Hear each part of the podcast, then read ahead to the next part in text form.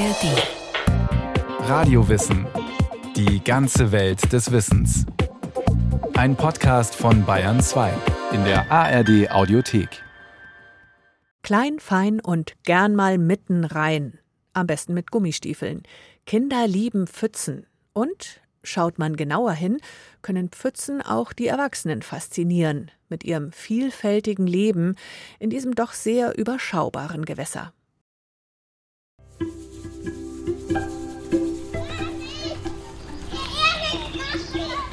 Am Nachmittag auf dem Spielplatz. Es hat den ganzen Morgen über geregnet. Zwischen Rutsche und Klettergerüst stehen große, kleine, mittlere Pfützen. Für die Kinder in den knallbunten Gummistiefeln ist es ein einziges Schlammfest.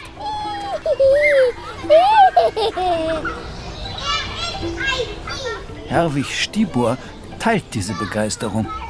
Er ist Professor für aquatische Ökologie an der Ludwig-Maximilians-Universität München. Und leidenschaftlicher Pfützenforscher. Allein die faszinierenden Abläufe in diesem Ökosystem, die sollten einem schon genug Respekt abfordern.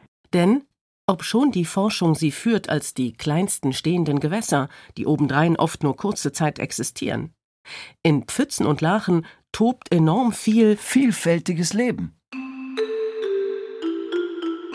Typisches Pfützenbeispiel Wasser im Wald.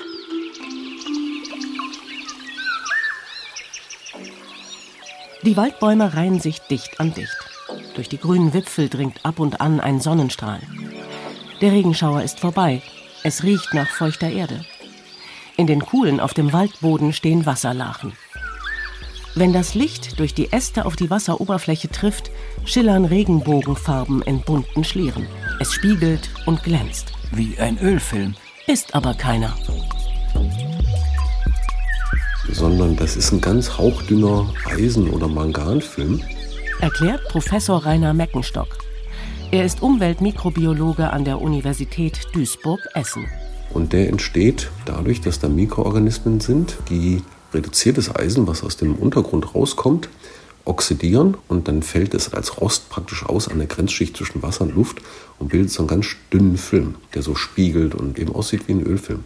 Schnappt man sich einen herumliegenden Stock oder ein Stück abgefallener Rinde und stochert damit in der Pfütze, verziehen sich die Schlieren nicht wie bei einem Ölfilm und bilden neue bunt schillernde Muster, sondern sie brechen. Wie Eisschollen. Quasi Eiseneisschollen.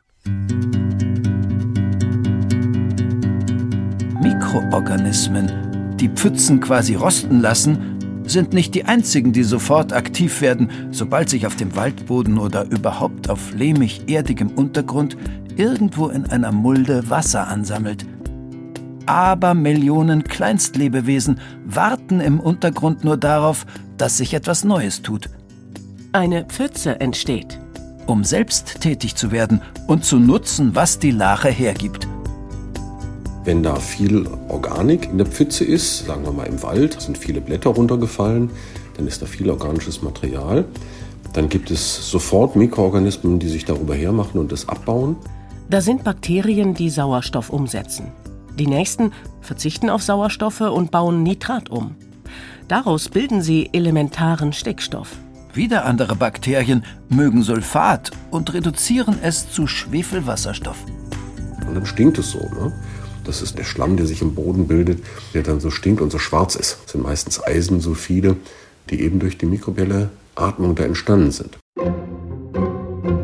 Millionen verschiedener Bakterienarten übernehmen also verschiedenste Umsetzungsjobs in der Pfütze. Und sie arbeiten nach System. Exakter nach einem Schichtplan. An der Oberfläche dümpelt etwa, wer Sauerstoff braucht. Organismen, die Nitrat bevorzugen und veratmen, ziehen ein paar Stockwerke tiefer ein. Und dann zum Schluss, ganz unten, da sind die Methanogenen, die machen aus dem organischen Material Methan. Das bubbelt dann also hoch. Ne? Wenn wir dann mit dem Stock reingehen in den Schlamm, dann kommen die Blasen hoch, das ist meistens Methan und CO2. Mikrobieller Schichtbetrieb also. Und zwar von ziemlich jetzt auf gleich in dieser kleinen Lache, die sich eben erst auf dem Waldboden gebildet hat. Da ist der Regen noch gar nicht vorbei, wirbelt es schon. Forschende wie Rainer Meckenstock zählen bis zu einer Milliarde Mikroorganismen pro Milliliter Pfützenwasser. Und diese Winzlinge ackern kräftig. Nach wenigen Tagen zieht sich da durchaus ein ansehnlicher Biofilm über die Wasseroberfläche. Grünalgen und Jochalgen machen sich breit. Goldalgen, die aussehen wie kleine Schmuckstücke, wenn man sie unter dem Mikroskop anschaut. Die mikrobielle Gemeinschaft gedeiht. Und bekommt kontinuierlich Zuwachs, beschreibt der Münchner Professor für aquatische Ökologie Herwig Stiebur. Und dann kann so eine Pfütze sehr schnell genug Bakterien, Algen haben, um dann andere Tiere, wie zum Beispiel kleine einzellige Pantoffeltierchen oder Glockentierchen, zu ernähren. Eingetragen werden neue Bewohner auch per Wind, als blinde Passagiere im Federkleid von Vögeln, die einen Trinkstopp einlegen oder Badepause machen.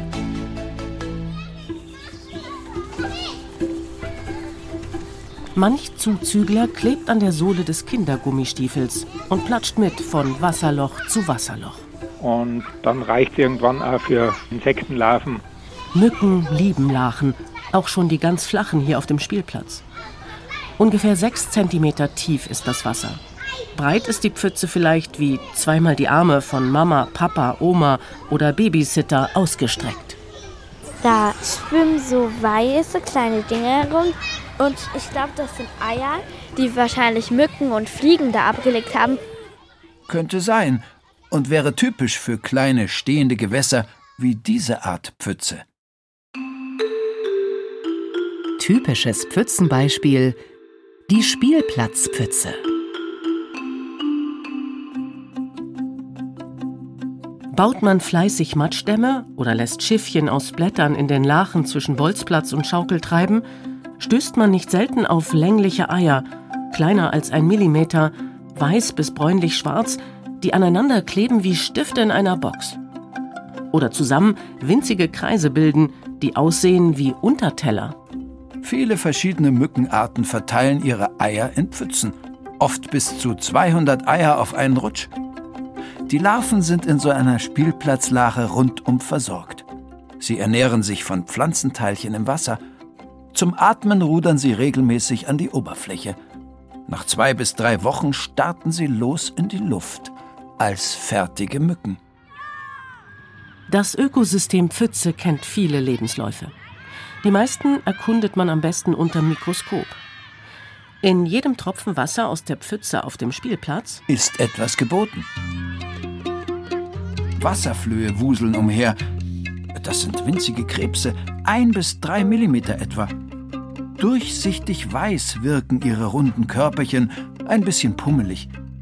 Die im Verhältnis großen schwarzen Knopfaugen schauen immer etwas erstaunt drein.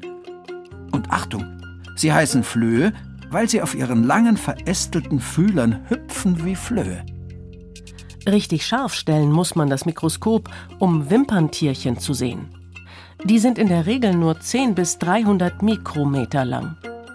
Überall am ovalen Körper stehen kleine Haare ab. Wie eine Punkfrisur, nur eben rundherum. Mit den Härchen rudern die Wimperntierchen durchs Wasser. Den nahezu durchsichtigen Rädertierchen stehen auch die Haare zu Berge, allerdings nur am Kopf. Fürs Vorwärtskommen setzen sie statt auf Wimpernkraft auf den langen Schwanz, mit dem sich prima rudern lässt. Auch wenn er kaum länger ist als 0,1 Millimeter. Eine gewisse Manövrierfähigkeit ist nicht zuletzt deshalb wichtig, weil das Ökosystem Pfütze ist kein Mikroidyll.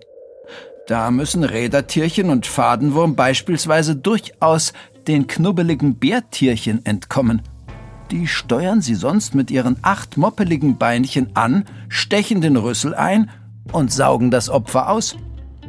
Ist mal kein Opfer in Sicht, mögen es Bärtierchen genauso vegetarisch. Pflanzenteile und Algen genügen. Genügen ist denn auch eines der Schlagworte, wenn es um Leben, besser Überleben in der Pfütze geht. Und das schon seit geraumer Zeit. Charles Darwins Evolutionstheorie löst Mitte des 19. Jahrhunderts eine regelrechte Pfützenbegeisterung bei Forschenden aus. Bald ranken sich zahlreiche Theorien und spekulative Erklärversuche darum, wie Tiere, Pflanzen, Pilze, Bakterien, Menschen, einfach alles entstanden sein könnte aus Matsch. Die Idee von der Pfütze als alleiniger Ursuppe ist inzwischen passé. Jüngste Studien zeigen, dass die Bausteine des Lebens wohl von Meteoriten auf die Erde gebracht wurden. Kohlenstoff, Wasserstoff, Aminosäuren, Metalle und so Trotzdem, irgendwo und wie mussten diese Elemente auf der Erde zusammengesetzt werden. In Pfützen vielleicht, meinen manche Wissenschaftlerinnen und Wissenschaftler. 2012 testeten Forschende der Universität Oldenburg in einem Experiment folgende Hypothese. Nicht die großen, weiten Ozeane sind der Ursprung des Lebens, sondern kleine Lachen. Diese überschaubaren Wasserstellen seien durch Dämpfe und Gase entstanden, die aus den Tiefen der Erde aufgestiegen sind. Zeitlich reden wir davon irgendwann vor rund 3,8 Milliarden Jahren. Vulkane gibt es damals etliche auf dem Planeten, es brodelt und kocht. In der Atmosphäre ist kaum Sauerstoff, dafür jede Menge Kohlendioxid. In den vulkanischen Gebieten dampft es kräftig. Gase treten aus und kühlen an der Oberfläche ab. Dadurch bilden sich temporäre Teiche und Tümpel. Darin sammeln sich Mineralien und andere Grundbausteine für Einzeller. Voilà, erstes Leben entsteht. Zumindest theoretisch und im Modell. Ob die Pfütze nun wirklich der Anfang allen Seins ist, darüber diskutiert die Forschung bestimmt noch eine geraume Weile weiter. Was hingegen klar ist, eine unscheinbare Pfütze kann genügen, um in kürzester Zeit ein vielfältiges Ökosystem aufblühen zu lassen. Aber nicht jede Kategorie von Lache taugt fürs pralle Leben. Nächstes Pfützenbeispiel die Pfütze auf der Straße.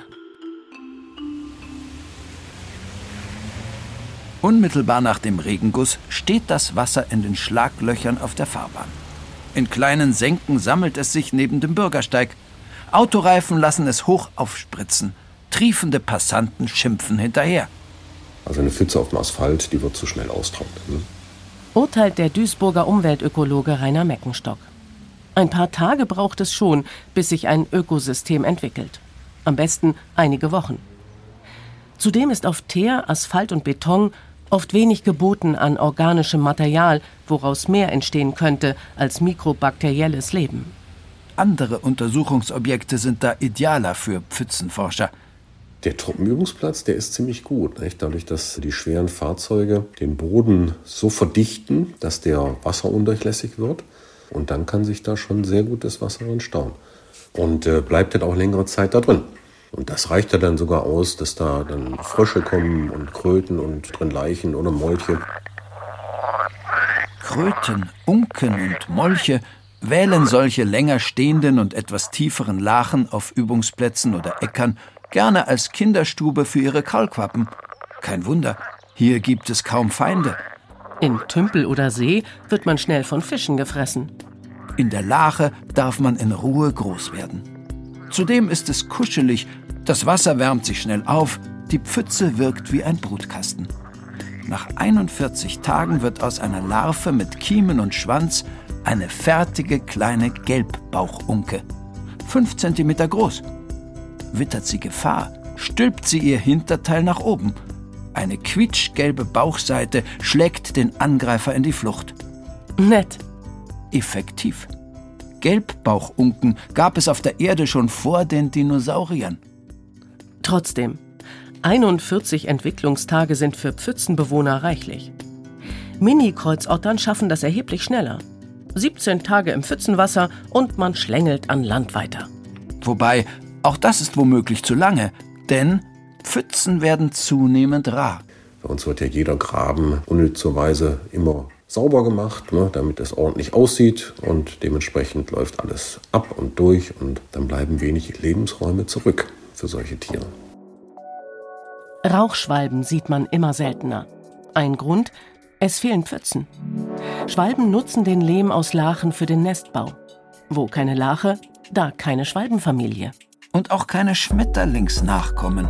Schmetterlinge mögen am liebsten Blumennektar. Der ist reich an Zucker, hat aber wenig Nährstoffe. Vor allem keine, die Schmetterlinge für die Fortpflanzung benötigen. Der Kurort Schlammpfütze ist voller Salze und Mineralien. Schmetterlingsmännchen machen sich damit fit. Weibchen auch. Lachenmatsch verbessert die Lebensfähigkeit der Eier. Tatsächlich ist in den letzten Jahrzehnten immer weniger Platz für Kurschlammpackungen für Schmetterlinge oder Matschbaumärkte für nistende Schwalben. Kleinstgewässer wie Pfützen verschwinden. Mehr und mehr werden Flächen versiegelt. Wege und Stege sind muldenfrei begradigt. Wasser soll in erster Linie ablaufen. Auch weil der Klimawandel zunehmend Starkregen bringt, der eben keine heimeligen Lachen entstehen lässt, sondern wertvollen, fruchtbaren Boden wegschwemmt. Zugleich machen Hitze- und Dürreperioden Pfützen den Garaus.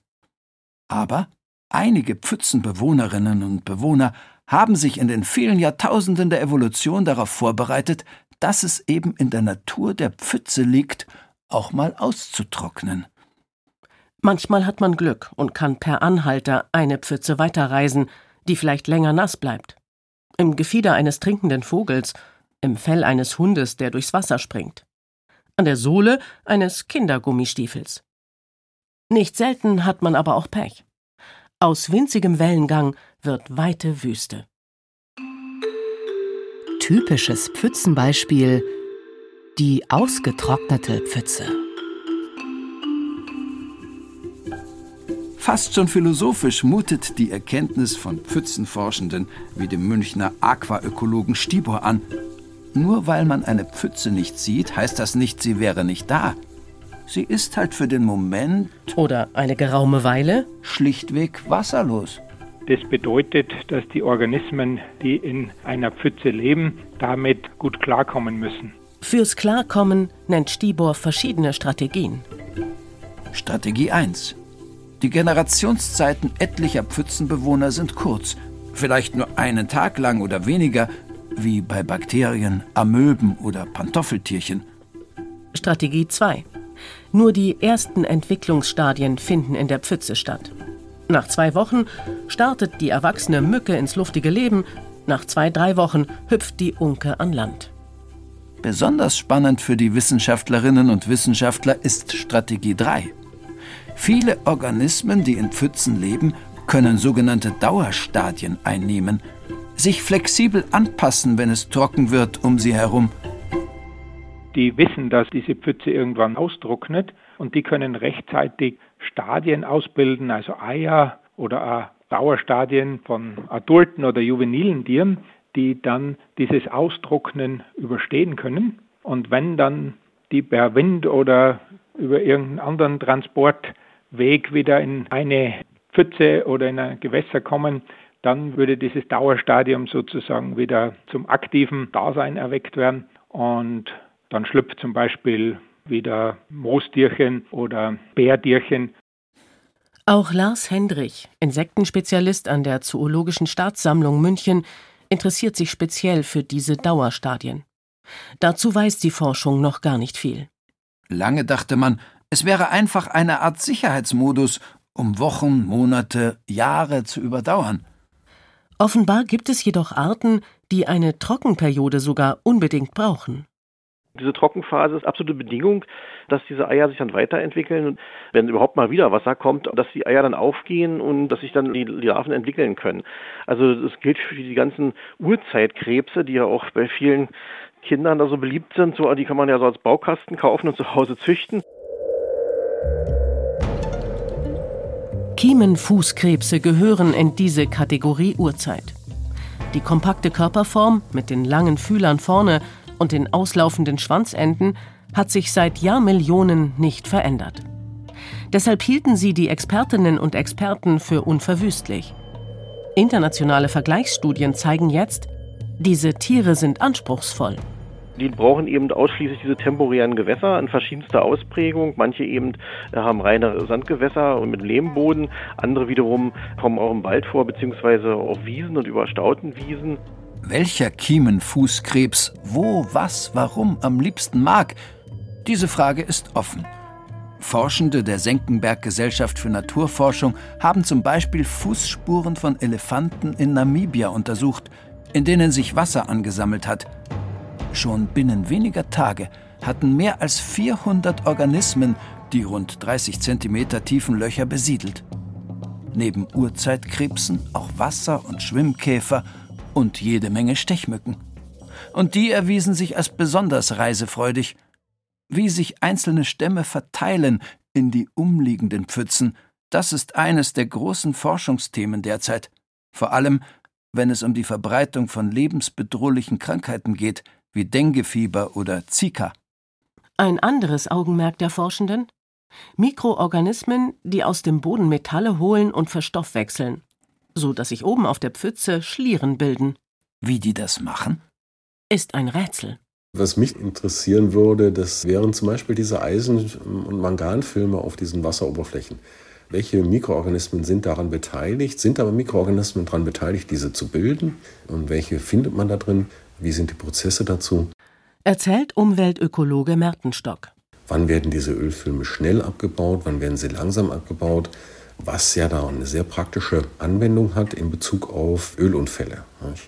Im Meer oder auch im Süßwasser, ähm, in Seen, Flüssen, Teichen, Pfützen. Wie schnell werden solche Ölfilme abgebaut? Ne? Und welche Prozesse sind daran beteiligt?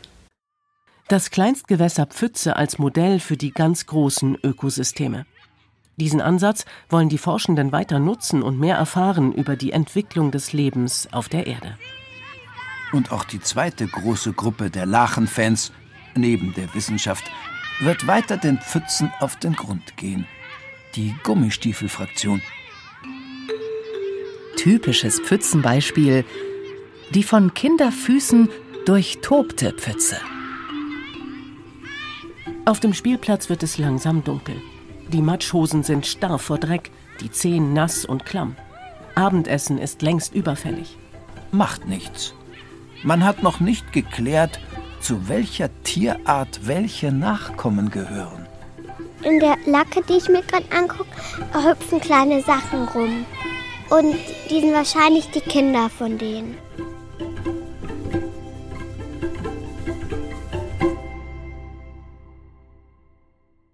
Susi Weichselbaumer über einen ganz besonderen Lebensraum, die Pfütze.